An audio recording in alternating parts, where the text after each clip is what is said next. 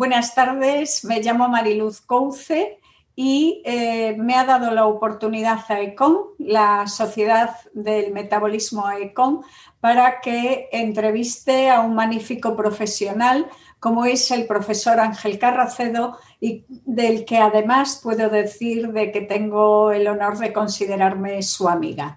Os voy a hacer una breve introducción sobre una parte muy pequeña de su amplísimo currículum, porque si no, pues me pasaría toda la entrevista ya yo diciendo este currículum.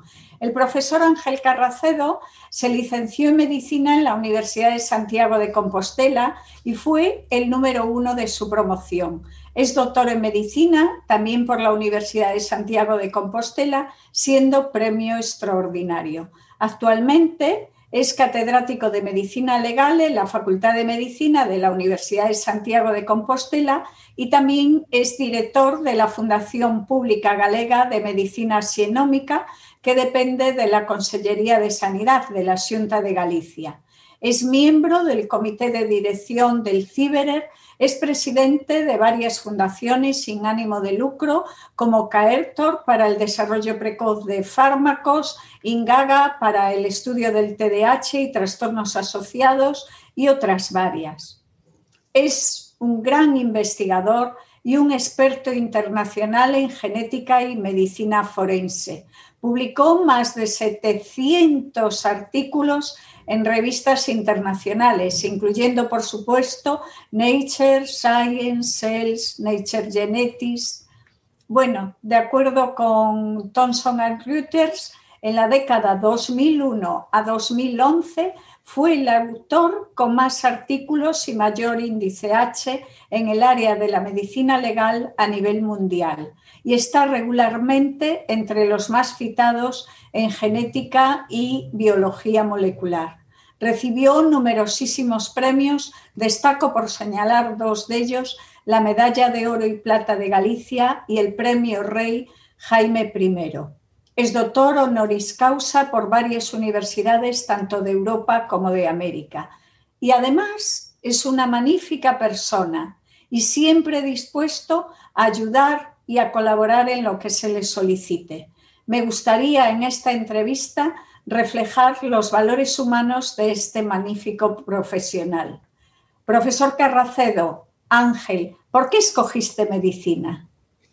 Bueno, hola Mariluz. Primero, buenas tardes. La verdad que un placer que me hagas tú la entrevista, que eres una, maravillosa amiga, pues más placer aún. Eh, tienes un poco de catatimia, que es la deformidad de la realidad por el afecto. Pero esto está bien. Digo, estos defectillos se perdonan. Y la verdad que, muchas gracias también a ECOM por, que hayan pensado en que, en que puedo ser sujeto de esta entrevista. Pero bueno, sobre todo me alegra mucho que me la gasto. ¿Por qué elegí medicina?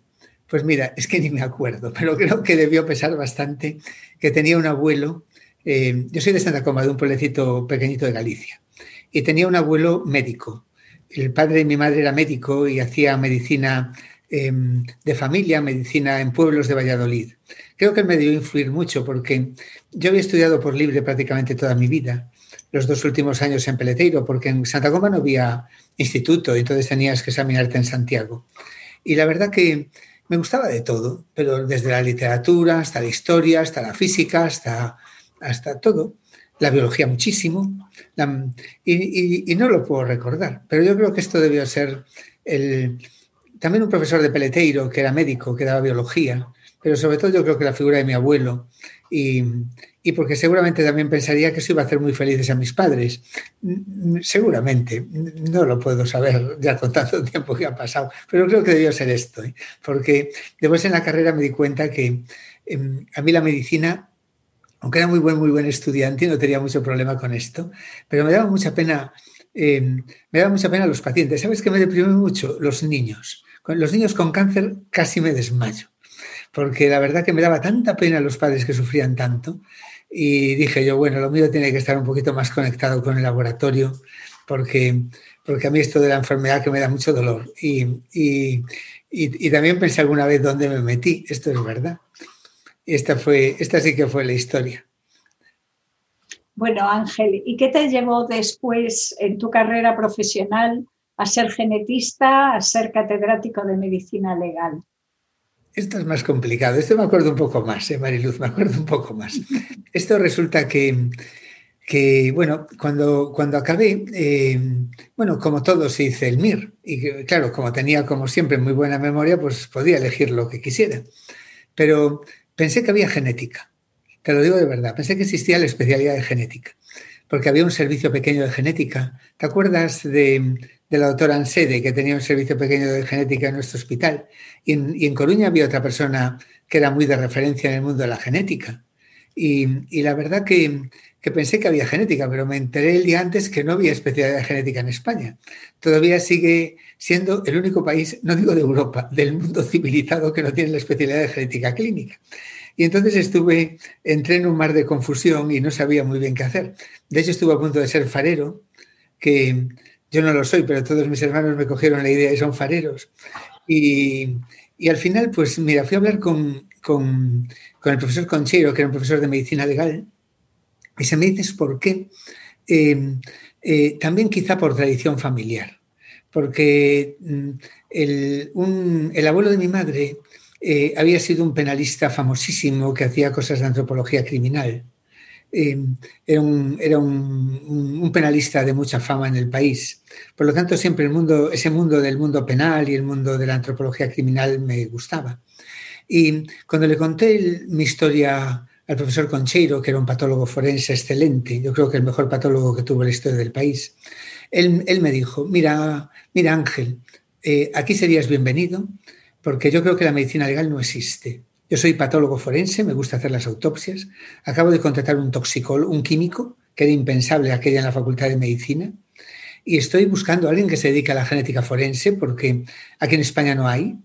Pero tú podrías ser la persona indicada. Yo no te puedo formar en esto, pero, pero, eh, pero la verdad que me, me encandiló. Era un tipo y es una persona muy lista. Ya no solo que me había gustado mucho como profesor, sino que me supo convencer de que aquello podía me supo ilusionar, que aquello podía ser lo, mío. Y después me fui a Suecia, eh, también esto me marcó mucho, a la Universidad de Uppsala, para hacer no una especialidad, pero sí dos másteres eh, que, eran, que ahí son un poco largos, no como aquí. Uno de genética y otro de técnicas de separación bioquímica. Eh, la genética en Uppsala estaba muy desarrollada, la genética clínica, pero también de genética era Linneo, el padre de la clasificación de las especies. Y sobre todo las técnicas de separación bioquímica, todas eh, las más importantes se descubrieron siempre en Uppsala. La electroforesis, la ultracentrifugación. Claro, para mí era un sueño ir. Y con la ayuda de, porque no tenía recursos, de una fundación, eh, de la Fundación Barrié, me, pude ir a, Suecia. Y vine pues ya sabiendo, ya sabiendo poder hacer algunas cosillas y, desde luego pues rápidamente pues a progresar mucho en tanto en medicina legal como en genética muy deprisa, siempre pensando que además de hacer cosas prácticas tenía que trabajar con un componente importante de investigación. Y, así empezó un poquito todo. Fue, fueron años complicados, no te digo yo que no, muy complicados. Tanto la experiencia de Suecia, que fue bastante shock cultural em, para un, para un chico que no había salido de España y de Santa Comba, Em, eh, era también, había una diferencia enorme entre los dos países, como, como ahora ya no hay ni mucho menos tanto, eh, como en todos los aspectos. ¿no? El idioma es otra, era otro hándicap que ahora que aquella, de aquella tenía. No sé, una experiencia muy bonita que yo creo que me marcó la vida, sobre todo porque lo que, lo que supuso de reto, creo yo. Pues esto, esta es la historia así en cortito retos que has seguido afrontando toda tu vida. Vemos ahora esa foto tan bonita que tienes detrás del mar gallego y además con la hija y el perro. Y bueno, eres muy amante del mar en general, pero sobre todo del mar gallego. Eso no cabe duda, seguro que contribuyó que te quedases en Galicia, porque tú eres una persona muy solicitada y en instituciones de, muchísimo prestigio. ¿Es así? Pues, pues así es. tuve una época de mi vida cuando nuestro Instituto de Medicina Legal, en la parte de Medicina Legal, tenía, tenía pues, y sigue teniendo, pero de aquella tenía pues un impacto mundial, como contaste, tan grande. Eh, que recibía ofertas de ser director de, de muchísimos institutos de medicina legal, del, de Oslo, el de Münster en Alemania, el de Múnich en Adelaida, Australia. Y después me vino la época de la genómica, que querían que dirigiese pues, todo, muchos centros de genómica, también de muchas partes del mundo, grandes proyectos internacionales. Pero bueno, siempre me quise quedar en Galicia, nunca, eh, alguna vez me lo pensé, tengo que reconocer que la oferta, de Muster era muy buena y sobre todo porque los niños eran pequeños y decía yo, es una oportunidad para que aprendan inglés y alemán y vean otro mundo, mm, un poco condicionado por esto. Pero la verdad que, mm, nunca me lo pensé a largo plazo y, nunca, y al final siempre me quedé aquí. Eh, fuera de que viajo, la mitad de mi vida estoy fuera, ahora, virtualmente, pero fuera mm, eh, de España. Pero eh, el, motivo es que no solo es el mar, es, el, es la cultura, es el mar, es mi tierra, es mi familia, es, tantos intangibles que no tienen valor, eh, eh, que no se pueden pagar con dinero, no tienen, son impagables. Yo em, difícilmente podría ser feliz en otro sitio. Y además la oportunidad de, ya en un momento determinado, atrapado por mi propia gente, ¿no? Porque fui creando un grupo cada vez más grande, más grande, más grande, pero que dependen mucho de mí, en, ya no tanto en conocimiento, sino en, buscarle recursos, en manera de entender la, medicina, la investigación, la vida. Y la verdad que, que no lo sé.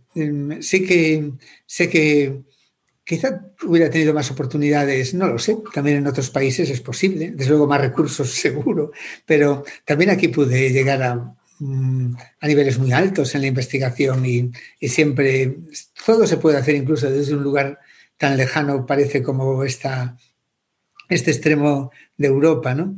Mm, el, el, hecho de que el mundo sea más pequeño en, Mm, en términos de que nos podemos desplazar y ahora, imagínate, con la comunicación, eh, lo, ha facilitado todo mucho, ¿no? Lo facilita mucho. Yo creo que hoy día realmente puedes dirigir grandes iniciativas y, conseguir prácticamente a donde lo que te ilusione desde cualquier parte del mundo. Y esto, mm, esto ha venido con el tiempo, porque antes, hace muchos años, era muy difícil. Pero vamos, yo creo que más, la familia desde luego, pero más que la familia que me lo podía llevar, yo me la podía llevar conmigo. Bueno, a lo mejor a Monse, mi mujer, más complicado porque es intensivista, pero la verdad que, y sin ella no hubiera podido, no, me iba a ningún lado, ¿eh? pero la verdad que, es todo junto, es cultura, es manera de entender la vida, es, es, es son cosas que, que difíciles de explicar, pero los gallegos somos que muy morriñentos, tú lo sabes bien. Bueno, y suerte que hemos tenido los gallegos de que te hayas quedado aquí y de tener una persona de este enorme prestigio como estáis viendo, de esta inmensa calidad humana. Y ya en un aspecto, a ver, más de enseñanza, eh, ¿qué papel crees que debe de desempeñar la investigación en la actividad de un médico? Yo creo que es muy importante. Mm, muy importante por varios motivos. Uno, porque, porque mm, para que progrese la propia medicina, lo primero.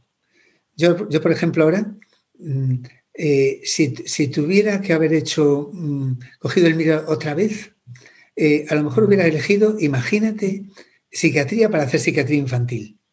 Eh, porque me preocupan los problemas de neurodesarrollo mucho en los niños y no lo entiendo bien. Y sabes qué? Que nunca podré propiciar a lo mejor una revolución en el conocimiento de algo tan importante como eso, porque me falta el contacto con los pacientes. El contacto con los pacientes es vital para tener ideas, para, entenderlo bien. No lo aprendes con los libros. ¿eh? Eh, lo que observas, lo que sientes, no te da otra diferencia. Y, y entonces esto es lo primero. Sin investigación, la, medicina no puede progresar. Y la investigación no se puede hacer desvinculada, en medicina no se puede hacer desvinculada del conocimiento y la práctica clínica en absoluto, porque es lo que te da una perspectiva de realidad de lo que es la enfermedad. Eh, imposible, ¿eh? te digo que imposible. Después, porque es curiosidad. Eh, el mundo, el ser humano, afortunadamente es curioso y, y, nos preguntamos siempre el porqué de todo y es, y es, y es tremendamente importante preguntarse todo el tiempo, lo que estoy tratando, haciendo, lo estoy haciendo bien, ¿puedo mejorar? ¿Por qué estos niños están así? Eh, ¿Por qué le pasa esto? ¿Por qué? ¿Se sabe realmente? Esta inquietud de postularse lo que hay y, preguntarse los porqués es lo que hace progresar la, medicina y la ciencia en general y lo que hace que podamos tener mejores tratamientos y mejores terapias. Y, después, mm, y, después, mm, vamos, yo lo veo vital. Creo que se puede hacer una, una buena eh, asistencia sin investigación, pero nunca una, una, asistencia de excelencia. Y yo lo que siento es que cada vez en el día a día la rutina nos, nos, aquí en España nos come tanto, tanto tiempo que apenas deja margen a, poder hacer investigación es muy difícil poder hacer carreras mixtas o es muy difícil poder liberar a tus adjuntos para que puedan también dedicarle un esfuerzo de investigación. Y eso mata la excelencia y mata el desarrollo. Y me parece un error. Y, no lo sé, creo que la única manera, lógicamente, es, como, es con más recursos. Pero creo que se debían poner porque me parece algo de vital importancia para hacer una, ya te digo, yo no entiendo una asistencia excelente sin investigación. Sí puede ser buena, ¿eh? pero excelente no. no sé bueno, fabuloso, estoy encantada escuchando esto. Tú puedes opinar mejor que yo, tanto como yo. A los jóvenes que empiezan, los animarías, ¿verdad? Y crees que superando estas trabas es posible la investigación en España. Absolutamente sí. Eh, eh, yo sé que, por fin estamos perfilando una carrera investigadora que hasta ahora no había, no, había, no, había. Sobre todo en el campo biomédico, eh, hay por lo menos una carrera, se perfila una carrera de investigación y las posibilidades son claramente mejor que antes. En España, de todos modos, sigue siendo un sitio donde no es fácil. Pero no comparo las oportunidades que hay ahora con las oportunidades que había pues, en mi época. Eh, creo que hay muchas más. Y claro que les animaría, porque hay que luchar por la ilusión. Y, el que tenga vocación e ilusión va a llegar, porque siempre se le van a abrir ventanas de oportunidad. Ojalá que aquí. Pero es cierto que España dedica bastante poco y más de. Pero creo que las cosas empiezan a cambiar y cambiarán si hay presión social.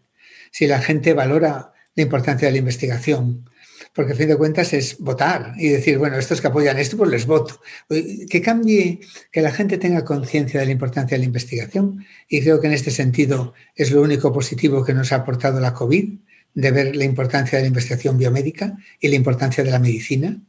Em, pues el, a lo mejor las cosas cambiarán y yo creo que están cambiando poco a poco. Es claro que les animo, les animo mucho. Muy bien, y ya metidos ahora en el área de la genética, ¿qué perspectivas nos puede dar la genética ya no en el presente que la vemos, sino en el futuro de la medicina? Bueno, eh, la genética eh, es, eh, pues en el presente ya lo ves, en el futuro cada vez es más. Hay varias áreas donde la genética tiene mucha importancia. Una es en lo que es el diagnóstico de toda enfermedad rara, porque son mayoritariamente genéticas. Esto es, esto es evidente, que dependen básicamente de la genética. Pero toda la enfermedad, incluso la enfermedad común, tiene un componente genético y un componente ambiental. El componente genético es complejo, pero su entendimiento es vital para poder estratificar la enfermedad y, y, progresar en lo que llamamos medicina personalizada, poder hacer tratamientos que le van mejor a un paciente concreto. Esto es muy vital y para ello la genética es muy, muy importante porque es parte de la enfermedad. Incluso la enfermedad más ambiental, vuelvo a poner el ejemplo de la infección por el coronavirus, eh, es muy genética.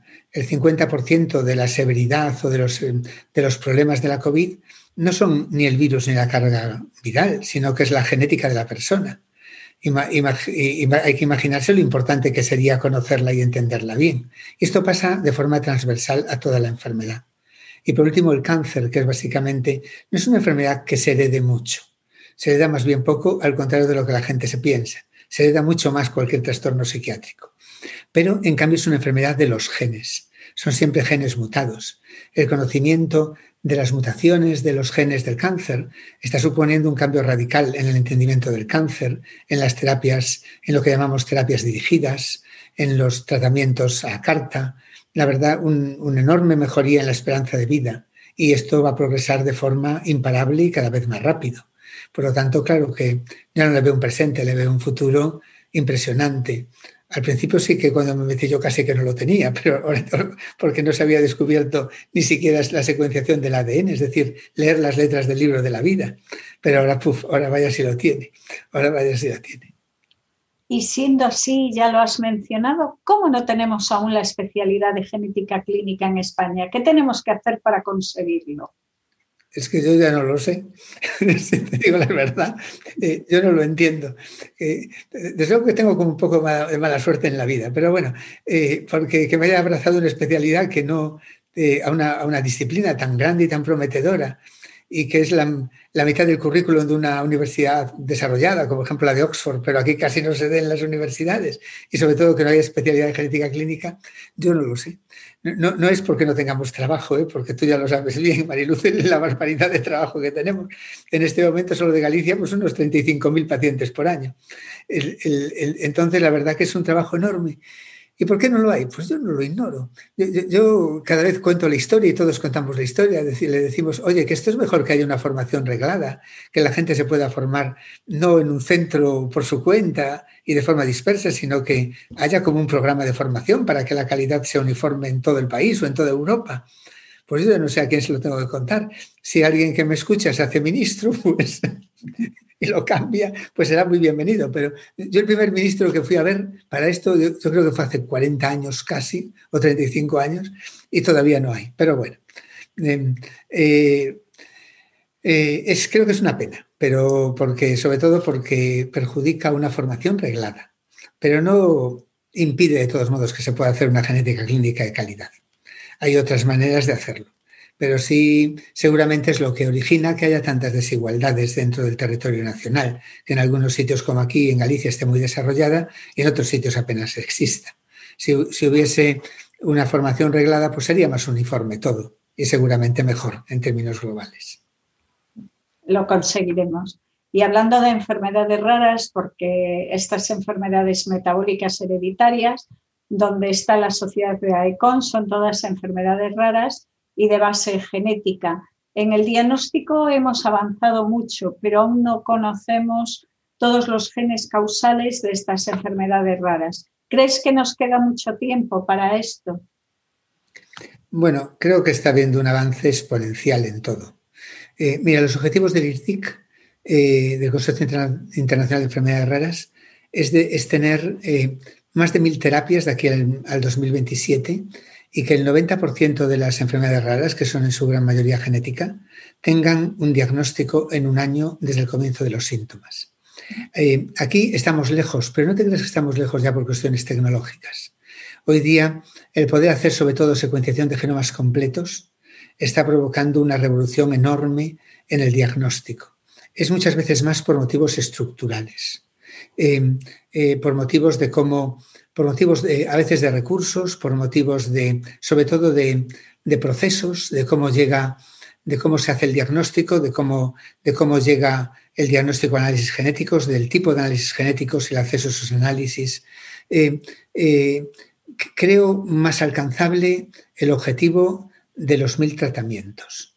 Y, y, el otro creo que hay todas las posibilidades tecnológicas para hacerlo, pero tenemos que mejorar en otros motivos que están, que son en otras, eh, en, otras cosas que están más lejos de mi alcance o del alcance que es estructural, o sea, que es que, se pueden hacer genomas completos, que todo niño que llega con un problema grave se le, pueda, se le pueda secuenciar, que esto sea equitativo y accesible en todo el país, que haya consejos genéticos adecuados. Eh, esto, que también seguramente está ligado a la falta de especialidad de genética, eh, lo veo más difícil de alcanzar. ¿eh? Bueno, poco a poco iremos. Y con respecto a la terapia génica, ¿crees que puede ser una revolución en el tratamiento de las enfermedades raras?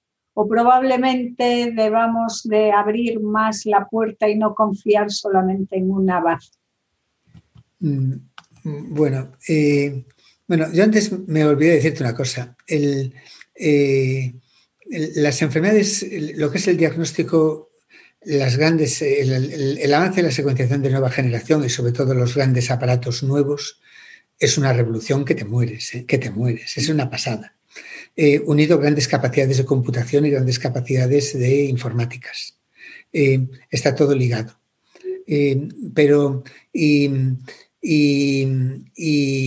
eso, y eso está posibilitando, me te digo, el número de genes que están apareciendo en enfermedades está aumentando de forma exponencial. En, lo que es las terapias, hombre, yo ya te dije que me parece más objetible más eh, eh, conseguible el objetivo del IRDIC de los mil tratamientos es por los avances en terapia génica y celular. Eh, mm, están siendo una revolución no solo van a ser eso, muchas veces son otras cosas. Por ejemplo, pequeñas moléculas todavía van a tener un papel muy importante en lo que son medicamentos. Y también hay terapias no médicas, no, medicamentosas. ¿eh? Todo lo que tiene que ver con, precisamente con trastornos del espectro autista o problemas de neurodesarrollo, a veces que ya el, ya el problema está hecho cuando se pueda diagnosticar, ya exigen otras terapias. Pero, pero la verdad que la terapia génica y celular, eh, yo sí que veo que está de la mano de esa técnica que es el corte y pega genético del CRISPR, pues produciendo una revolución. Mm, eh, hay que ver hasta dónde va a llegar, pero sobre todo en aquellos sitios donde con vectores virales se puede llegar fácil, por ejemplo, enfermedades oculares. Cuando puedes llegar a una diana bien, eh, enfermedades oculares genéticas, que hay muchísimas distrofias retinianas, pues esto va a ser relativamente fácil y rápido. Y yo sí que creo que vamos a llegar al objetivo de los de más de mil tratamientos. ¿eh? el otro problema es cómo se pagan porque eh, el desarrollo de estas terapias es muy caro y hay que repercutirlo en un número muy reducido de pacientes. Pero yo creo que tienen todo el derecho. Eh, a mí me dicen, pero el tratamiento de una atrofia muscular espinal cuesta mucho. Ya lo creo que seguramente cuesta mucho, pero tienen el derecho y, tendremos que buscar la manera, si existe eso, de poder, de poder eh, ayudar a gente que está sufriendo en un país desarrollado y con unas, y con unas características con un nivel económico como el de España. Y yo creo que es un derecho que, que, tiene que ser, que tiene que, poderse ejercer. El profesor Ángel Carracedo es un magnífico profesional, docente y científico, pero también es un gran divulgador, no solamente en los foros científicos. ¿Consideras fundamental el acercar la ciencia a la sociedad? Yo vital, pero no, no, estoy seguro que sea muy buen divulgador. Eh, no, no divulgo, eh, Mariluce. Lo que, lo que sí me, eh, debo tener éxito comunicando por algún motivo que no entiendo bien, porque a los niños los encandilo que te mueres. No, sé por qué es, pero, pero quedan como así como muy arrobados. Y la verdad que a lo mejor porque transmitir ilusión o pasión por lo que hago, seguramente está muy ligado.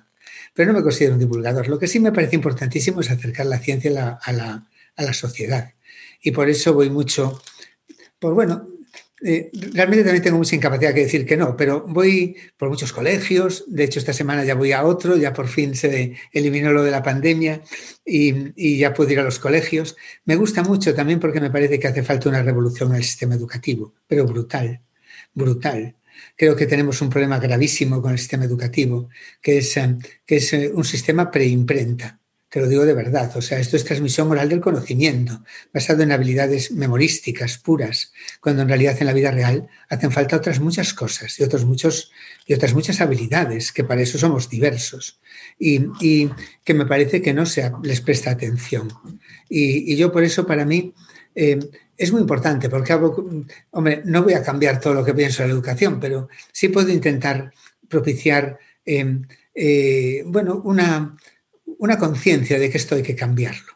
Y un estado de opinión. Y lo hablo con los profesores y le cuento a los niños y los ilusiono por la ciencia.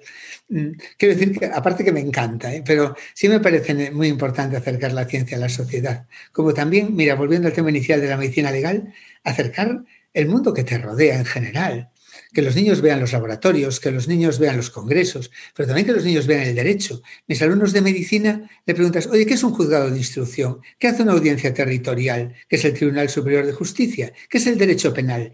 Nunca nadie, desde que nacen hasta que van en quinto de medicina, se lo contó. Algo tan esencial que es un notario, es un registrador de la propiedad. No se estudia Puedes creerlo. En cambio, se estudian tonterías que te mueres. Y, lo mismo pasa con la genética, con la medicina. Se estudian tonterías, pero nadie te enseña a entender el mundo que te rodea. Esto es muy trágico. Y sobre todo valores, que es lo más importante. Yo por eso cuando veo niños que, que sufren, que tienen problemas de, algún tipo, que por fin se empiezan a meter en, el, en, el, en los colegios. Yo, yo, ya digo que buenos para estos niños, pero sobre todo que buenos para sus compañeros, que aprendan el valor de la diversidad, que les que, aprendan a echar una mano, que aprendan las diferencias, que los hacen con respeto y cariño. Para mí eso es mucho más importante que saber a qué velocidad, cuando se cruzan dos trenes, uno que sale a 30 kilómetros por hora de un sitio y otro 50 kilómetros por hora de otro, que a mí me parece una, tontería enorme y, cosas de este estilo. Pero bueno, ya me desahogué en un segundo. Bueno, y ya para finalizar, la última pregunta con respecto ya más a tu área. Eh, ¿Qué proyectos estáis desarrollando actualmente? Como son muchos, cuéntame lo más significativo en la Fundación Xenómica y cuáles son los retos a los que os estáis afrontando continuamente. Mira, yo a lo largo de mi vida ofreciendo tantos proyectos en tantas áreas distintas, en tantas, en la parte de investigación al final decidí no crear una gran estructura, sino muchos grupos pequeñitos que voy apoyando, una decena. ¿eh? Muchos son de cáncer, otros de enfermedades genéticas cardiovasculares, renales, eh, oculares, eh, de todo tipo. Eh, ahora estoy mucho con el tema de enfermedades psiquiátricas porque me preocupa mucho, sobre todo problemas de neurodesarrollo en la edad infantil. pero, pero el gran proyecto, los grandes proyectos ahora que me ilusionan y que yo creo que me van a ocupar el resto de mi época activa, a ver si puedo vivir para verlos bien desarrollados. Son dos. Uno es la gran estructura nacional de medicina de precisión que se llama el programa IMPACT, que es, eh, eh, es un programa que está muy ligado a otro programa europeo que coordino también la acción que se llama el proyecto de un millón de genomas. Es un gran macroproyecto internacional y nacional. El objetivo básicamente es, es, eh, es, por una parte, es progresar en el entendimiento de la enfermedad común y la enfermedad rara y en el cáncer a través de la genómica. Entonces, en mi parte, lo que, eh, lo que en uno de esos programas de impacto es el programa de medicina genómica que coordino yo. Y lo que se trata es de, por una parte, tener eh, tres o a cinco centros grandísimos de secuenciación en España que tengan capacidades notables. Eh, porque solamente con grandes centros con mucha robótica, almacenamiento, se pueden conseguir coste eficacia suficiente para grandes proyectos. Y esto ya, en ello estamos, ya, los hay, ya hay tres. Después el segundo, eh, ponemos tres ejemplos de aplicación. El más importante es de enfermedades raras. Es que toda enfermedad rara no diagnosticada del país con criterios de equidad, que, no haya, que después de hacer el diagnóstico, eh, el esfuerzo diagnóstico eh, exigible actualmente, que no en todos sitios se cumple, se le puede analizar el genoma entero y tratar de encontrar una causa. Eso nos aproximaría mucho a los objetivos del IRDIC. Y por eso es mi ilusión. Tiene después otros programas también de cáncer, eh, eh, de cáncer y otro programa de farmacogenética, que es el, respuesta a fármacos. Pero particularmente el de enfermedades raras es el más importante. Y la idea es esta, que nadie que tenga una enfermedad rara no diagnosticada Em, eh, que no se le haya diagnosticado, pero que es claramente un problema genético, muy probablemente un problema genético, que no se le haga el esfuerzo que hoy día eh, mm, no puede cubrir seguramente un sistema de salud, pero lo puede cubrir esta gran estructura para poder encontrarle la causa a su problema. Yo para mí es el proyecto más ilusionante y en ello estoy, con mucha fuerza, muchos trabajos y muchos problemas, pero, pero muy ilusionado también. Y, así, es, así es la vida. Mariluz, así como tú, pues vamos avanzando poquito a poquito en muchas cosas. Bueno, muchísimas gracias, Ángel. Como podéis ver, Ángel, con él se aprende en cada momento. O sea, con esta entrevista no cabe duda de que hemos aprendido todos y yo la primera. Y es para mí de verdad un honor y un placer el, el poderle haber entrevistado a este magnífico profesional, a esta gran persona y a este buen amigo. Muchas gracias, Ángel, por habernos concedido esta entrevista. El, placer fue mío, Mariluz. Creo que nos van a reñir porque nos pasamos cinco minutos del tiempo, pero bueno, igual que nos perdona, porque como nos quieren habitualmente bien tanto tiempo. Y gracias por hacerme una entrevista tan cariñosa y, gracias también a, a Icon por haberme invitado también a participar aquí. Vale, gracias Ángel.